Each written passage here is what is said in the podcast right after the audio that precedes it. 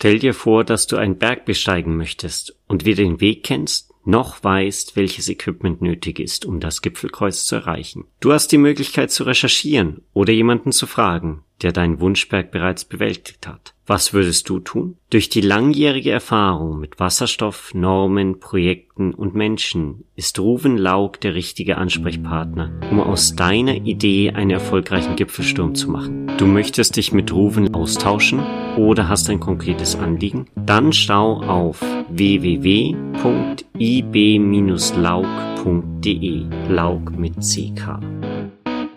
Soweit die Nachricht von unserem Sponsor und nun viel Spaß mit der neuen Episode des Hydrogen Bar Podcasts.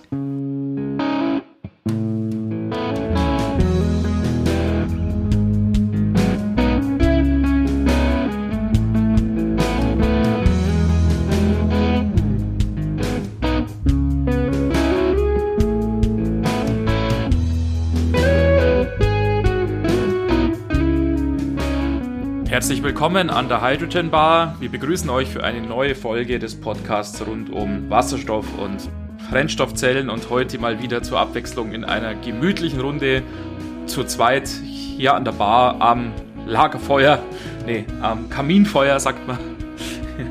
Ja, an der Glühweinbar ist es ja gerade, oder? ja. genau. Jedenfalls heute mal zu zweit. Genau. Ja, ja, genau. So wobei, ja, genau. Wobei es jetzt ja wieder hier danach ausschaut, als ob hier die Reihenweise schon wieder abgesagt werden. Wegen der Pandemie. Ach, wirklich? Das ja, ist ja schade. Ja, naja. ja, so ist es. Ja. Halten wir die Daumen gedrückt. Ja. Und verlustieren uns dann hier mit unserem Remote Glühwein. Genau, so ist es ja. Ja, vielen Dank jedenfalls, ja, dass du wieder dabei bist, Johannes. Freut mich sehr. Ja, und ähm, genauso ein Danke an dich. Vielen Dank. und wir haben, also äh, wo wir uns ja gegenseitig noch viel mehr danken müssen, ist, dass wir uns wieder ein Dokument zu Herzen genommen ja. haben, das auch ja nicht sehr einfache Kost ist. Ja, das stimmt. Könnte man sagen. Das stimmt. Wir haben uns nämlich die, von Hydrogen, äh, vom Hydrogen Council die Energy, ähm, nein, die, die Policy Toolbox, so heißt es, Policy Toolbox angeschaut. Ja. Und ja, wie der Name schon sagt, geht es da um Policy, also um Regulierung. Was sollte denn gemacht werden, um ja.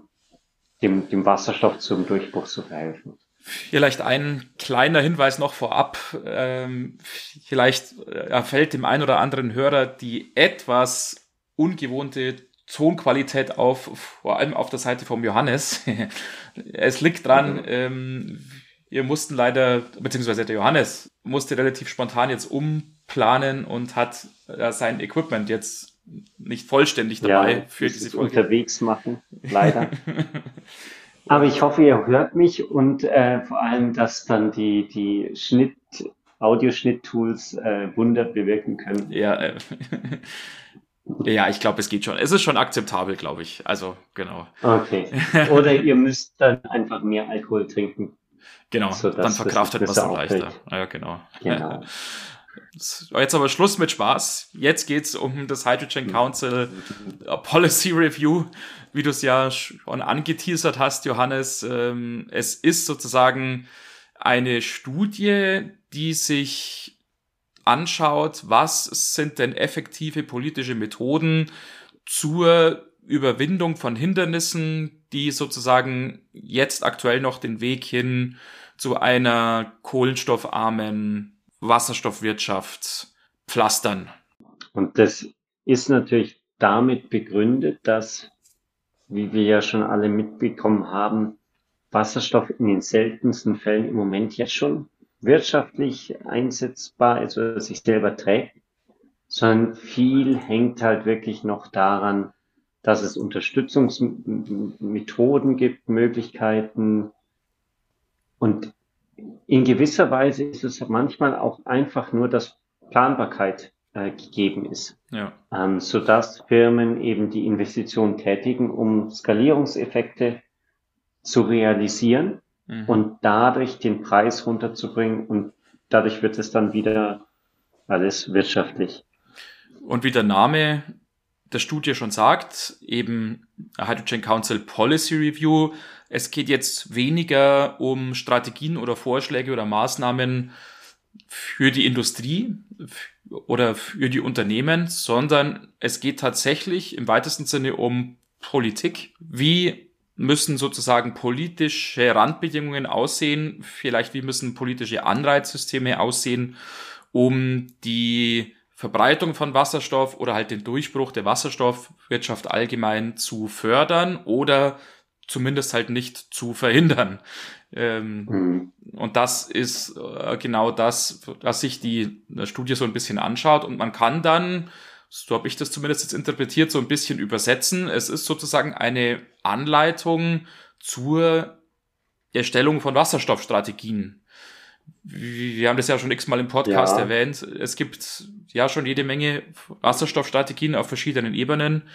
Ähm, und dieser Baukasten, den uns das Hydrogen Council hier jetzt äh, vorsetzt oder ähm, hier eben vorschlägt, ist im Endeffekt eine Anleitung dazu, was muss eine gute Wasserstoffstrategie sozusagen alles enthalten, was ähm, darf da nicht fehlen und was sind, und da wird es dann sogar schon etwas konkreter auch tatsächlich, eben dann äh, Systeme, äh, die dann die richtigen äh, Anreize schaffen, beziehungsweise halt diese Hindernisse, die vielleicht vorhanden sind, aus dem Weg räumen. Und da hat die, diese Studie am Anfang gleich eine Auflistung, was sind denn diese, diese Tools, die aus, aus Sicht des Hydrogen Councils am effektivsten sind.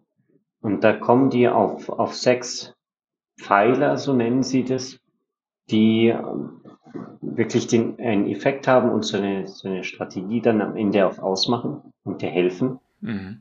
Das ist einmal ähm, das Nutzen von den, den lokalen Fähigkeiten und das zu vereinen mit einem internationalen ähm, Kooperation.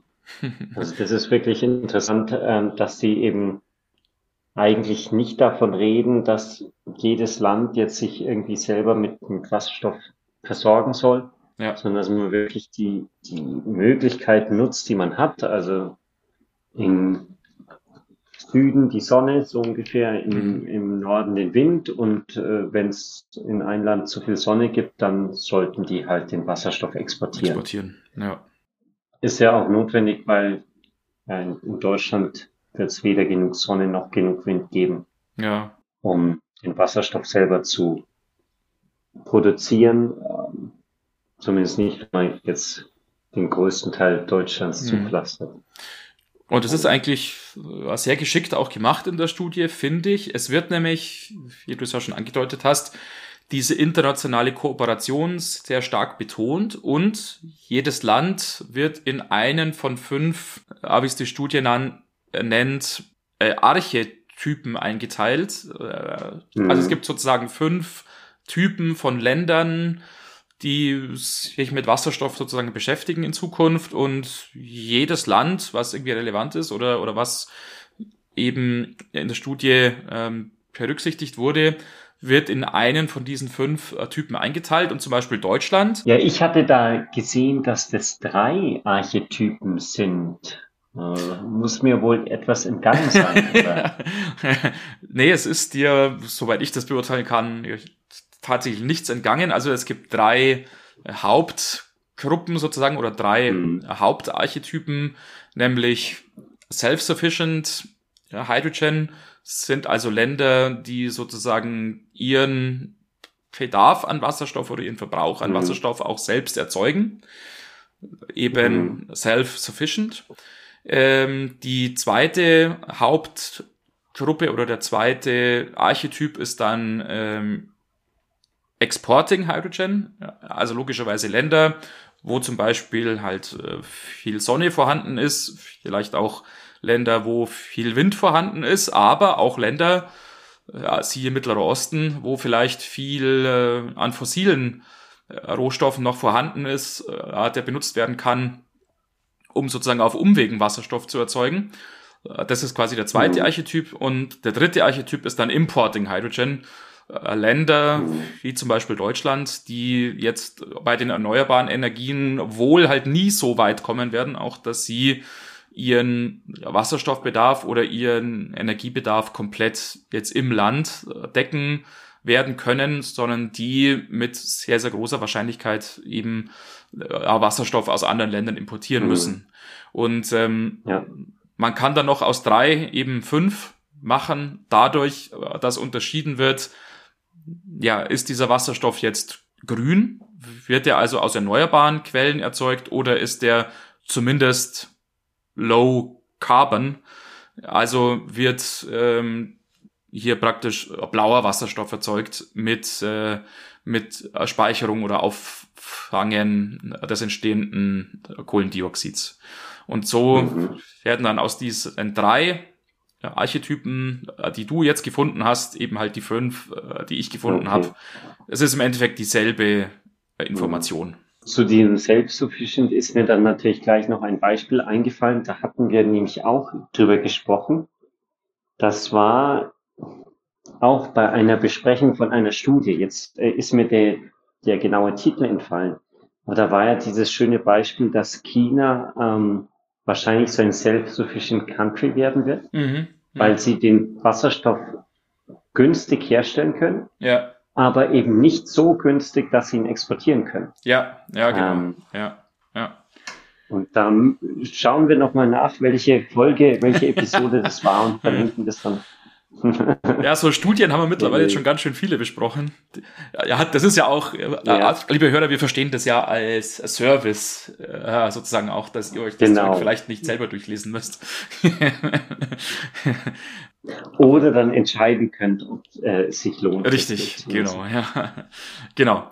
Genau. Ja, wie vorhin schon angedeutet, eben diese Unterteilung in die fünf Archetypen und wie auch schon angedeutet, Deutschland ist eben klassifiziert äh, in dieser Importing Hydrogen Gruppe, mhm. wo also in Zukunft eben Wasserstoff importiert werden muss. Und für jedes von den Archetypen, für jeden von den Archetypen sind dann eben typische oder empfehlenswerte politische Maßnahmen aufgelistet. Und Jetzt kann man sich natürlich fragen, ja, wo kommen diese politischen Maßnahmen denn her? Auf welcher Grundlage wurden die erarbeitet? Und das finde ich jetzt eigentlich einen ganz interessanten Ansatz. Es äh, ging los, man ließ die Mitglieder vom Hydrogen Council ja, sozusagen abstimmen, was sind denn für euch die Markthindernisse äh, oder was macht euch das Leben schwer auf dem Weg, wenn ihr jetzt Wasserstoff halt großskalig ausrollen wollt? Und da wurde eben ähm, abgestimmt und, und, äh, und eine Reihe von, von, von Barrieren oder von Hindernissen oder von Problemen wurde eben identifiziert. Und sozusagen die, diese politischen Maßnahmen, die erarbeitet wurden, sind dann eine Antwort auf diese Hindernisse. Und es gibt mhm. dann eine Shortlist von politischen Maßnahmen, das sind elf Stück, die sozusagen die äh, dringendsten Probleme oder die äh, schwierigsten äh, Hindernisse auch tatsächlich dann adressieren. Bevor wir vielleicht in diese elf Stück gehen, gehen wir nochmal zu diesen Pfeilern zurück. Ja. Weil ich hatte ja gesagt, es gibt sechs Pfeiler. Die, da können wir vielleicht die nochmal kurz auflisten. Da war nämlich noch dabei die, die Planungssicherheit. Mhm wo es eben dann auch ging, darum ging, dass die Gesetzgebung auf Langfristigkeit ausgelegt ist, ja. dass es zuverlässige Dekarbonisierungszahlen und ja. Ziele gibt, ja. woraus man dann eben Business Cases ableiten kann, dass die, die Subventionen ja auch planbar sind in der Hinsicht, dass man auch weiß, wann die Subventionen auslaufen mhm. und, und wie sie auslaufen, dass man nicht sagt, ja, geben wir halt mal Subventionen aus und niemand hat einen Plan, wie es äh, in Zukunft weitergeht. Genau, und dann ist und vielleicht eine Wahl oder sowas und plötzlich ja. ist jemand anders in der Regierung und der sagt dann, ja. nee, wir machen doch noch Subventionen, wir machen sogar höhere Subventionen mhm. oder wie auch immer. Genau. das schlägt so ein bisschen in die Kerbe von dem, was wir vor kurzem mit dem Bernhard Hilmer jetzt besprochen hatten, wo mhm. wir auch das Thema ja adressiert haben. Genau, dann gab es den, den äh, wasserspezifischen äh, spezifische Unterstützung, wo es eben wirklich darum geht, den, den Markt aufzubauen, indem man halt dann ja auch Subventionen gibt oder Unterstützung, um gewisse Risiken aus der, der Anfangsinvestition zu nehmen. Mhm. Das ist natürlich jetzt ja, ist wahrscheinlich so ein zweischneidiges Schwert. Äh, siehe auch die EEG-Umlage in, in, gewissem Sinne. Ja. Ähm, dass man da jetzt nicht dann diesem, diesem süßen Gift der Subvention verfällt und ja. dann wahnsinnig viel subventioniert. Und am Ende äh, wandert die Industrie dann doch in ein ja. Land ab, das halt ein bisschen mehr äh, Druck aufgebaut hat. Zur Verbesserung. Genau, dann waren noch das Carbon Pricing genannt. Ja. Zertifizierungsregime und ja. ähm, ganz interessant als sechsten Pfeiler äh, äh, gesellschaftliche Werte. Mhm. Das lasse ich jetzt mal so stehen, den sechsten Pfeiler. Ich habe da nicht so ganz verstanden, wie das äh, hilft, abgesehen von der von der Akzeptanz. Und das ist natürlich gut, wenn Leute dann sagen, ja, ein Wasserstofffahrzeug oder Wasserstoff in meiner Heizung, mhm. das ist in Ordnung und hilft auch der Umwelt. Es hilft vielleicht auch in der Hinsicht, dann höhere Preise durchzusetzen, wenn man sagt, ja, hier mit Wasserstoff hast du keine CO2-Emissionen. Ähm, aber ja, das war interessanterweise auch nochmal ein Punkt. Naja, also ich würde schon sagen, es könnte schon ein gewisses äh, Zeitgeistgefühl mhm. halt dahinter stehen auch äh, bei diesen äh, gesellschaftlichen Werten. Ich finde, man sieht das auch aktuell jetzt bei uns ganz gut, ähm, wo man ja schon sagen könnte, ja, die Corona-Zeit und äh, ja, diese Schwierigkeiten bei den Lieferketten auf der ganzen Welt aktuell könnten ja dazu führen, dass das ein oder andere Thema oder die ein oder andere Investition verschoben wird oder vielleicht sogar gecancelt wird. Ähm, aber es hat ja schon den Eindruck, dass gerade dieses Thema Klimawandel und halt die Antwort äh, darauf, äh, trotz dieser Probleme mit, mit Corona und Lieferketten so präsent ist, äh, weil das einfach halt gerade, ich will nicht sagen in Mode ist, aber weil das einfach im Bewusstsein ist, mhm. dass dazu trotz der vorliegenden Probleme eben Aktivitäten vorangetrieben werden. Und das könnte ja. vielleicht so ein bisschen mit dieser sechsten Säule mitgenannt sein. Halt solange sozusagen halt mhm. dieses Thema präsent ist und solange darüber halt in der Tagesschau und in den Diskussionsrunden am späteren Abend irgendwie halt geredet wird, wird da auch was vorangehen. Und wenn das Thema mal ein bisschen von der Bildfläche verschwindet, was wir jetzt alle nicht hoffen, wird es wahrscheinlich schwieriger. Was mir auch aufgefallen ist bei dem Carbon Pricing, das war wirklich ein, ein ja, wichtiger Punkt. Also die, also sagen, CO2-Bepreisung, so ist der deutsche Name, deutsche Übersetzung. Da scheint man wirklich sehr, sehr hohe Hebeleffekte zu haben. Also wahrscheinlich sogar höhere Hebeleffekte als mit den anderen mhm. ähm, Bereichen, gerade weil man natürlich da im Prinzip macht man es unattraktiv, andere Bereiche oder, oder fossile Energie zu nutzen. Und gleichzeitig lässt man im Prinzip das Wasserstoff, den Wasserstoff bisschen unangetastet, sodass der sich wirklich nach dem Markt den besten Weg ja. suchen kann. Ja. Da wurde auch wieder eine andere Studie referenziert, wenn dann die verschiedenen CO2-Preise aufgelistet wurden, die notwendig sind, damit gewisse äh, Anwendungen, ähm, damit sich die lohnen. Ja, ja.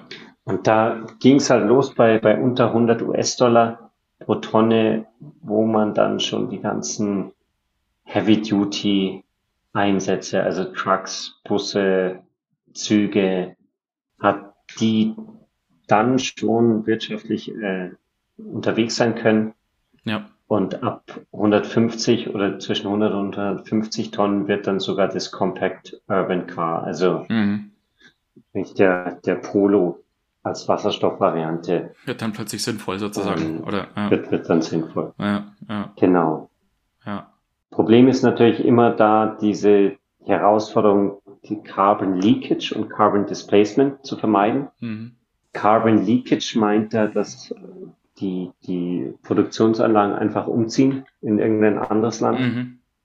Und dann ist es weiterhin da, aber wird halt nicht gesteuert oder wird nicht bepreist. Aus dem Augen, aus dem ähm, aus den Augen, aus dem Sinn sozusagen, wenn man das mal übersetzen darf. Genau. Und, und Carbon Displacement hat meine, meines Verständnisses nach bedeutet es, dass einfach diese Industrien untergehen, ohne dass sie dekarbonisiert werden. Mhm. Also, das ist dann, ja, auch wirklich schädlich für die, die Wirtschaft ist. Ja, verstanden. Ähm, ja. Ja.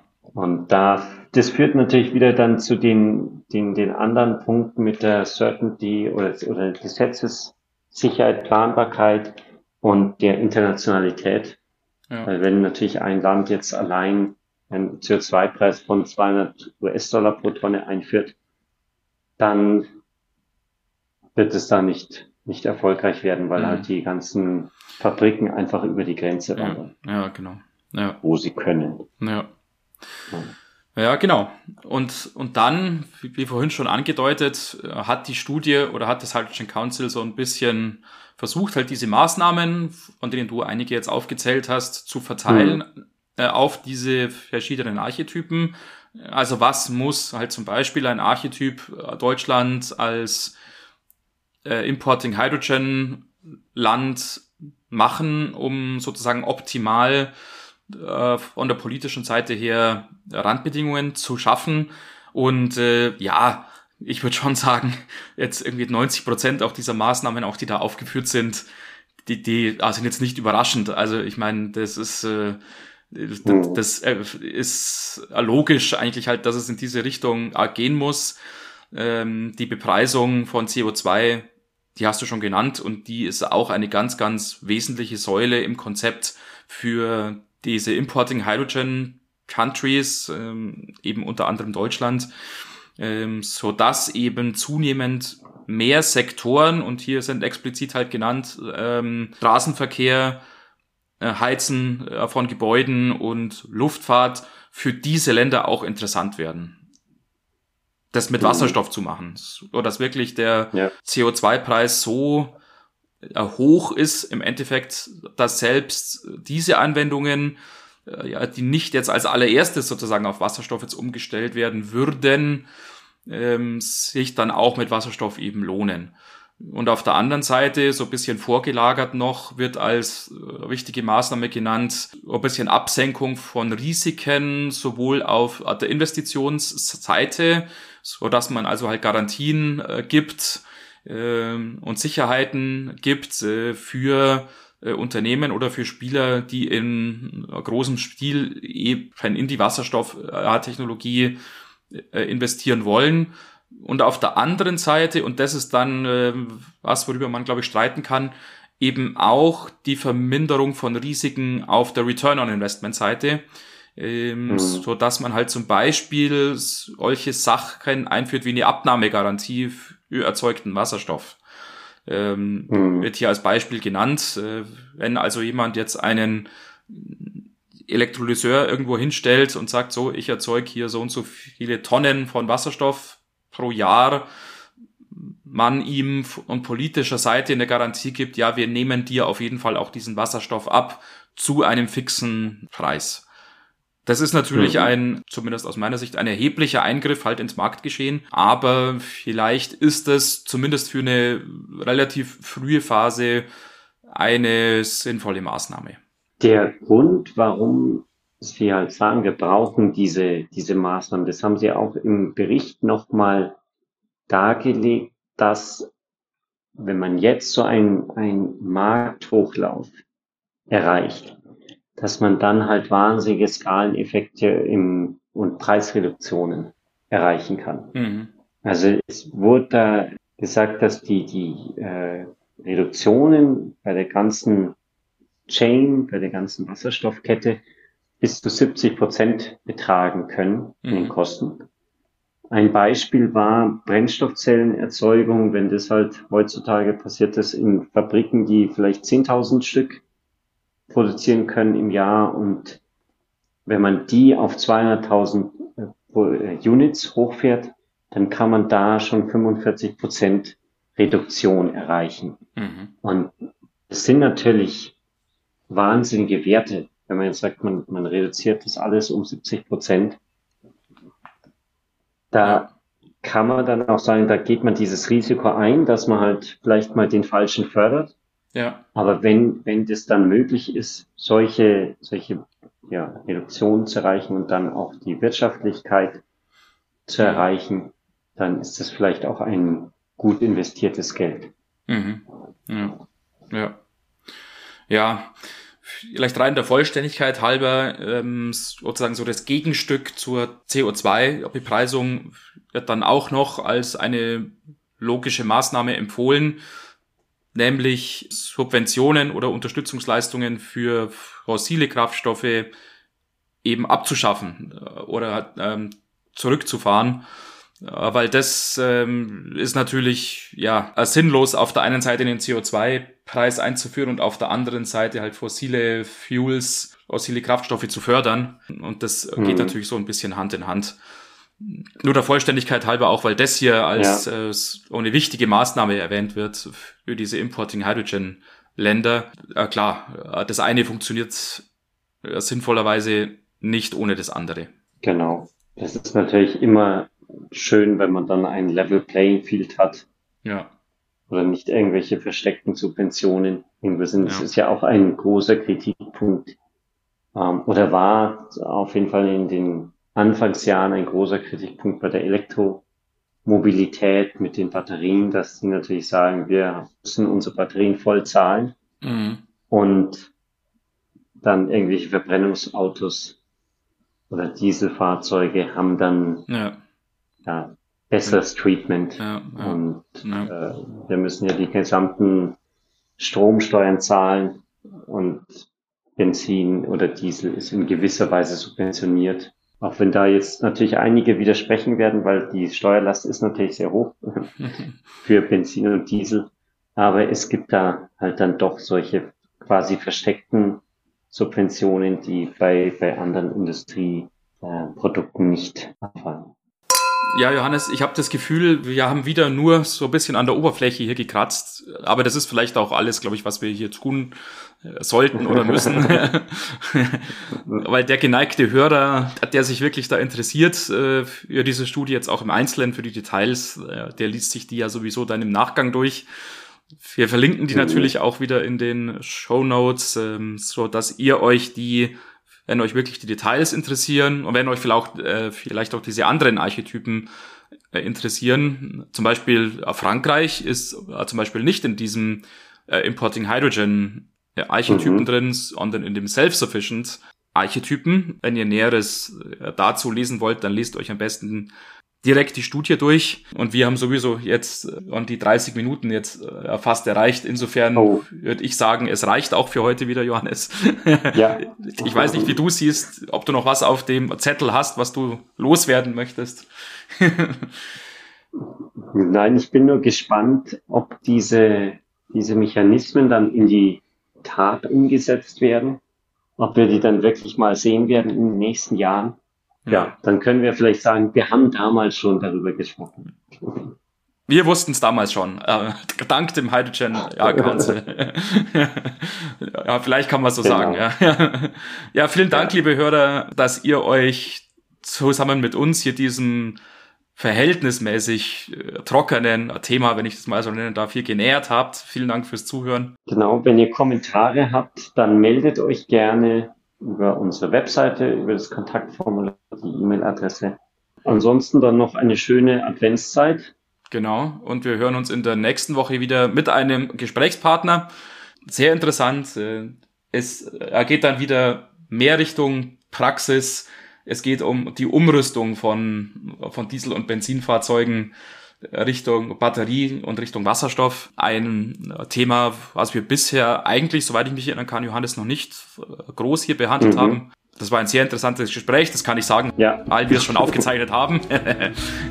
und das dann ab nächster Woche zu hören. Bis dahin wünschen wir euch alles Gute und eine schöne Woche. Servus, ciao.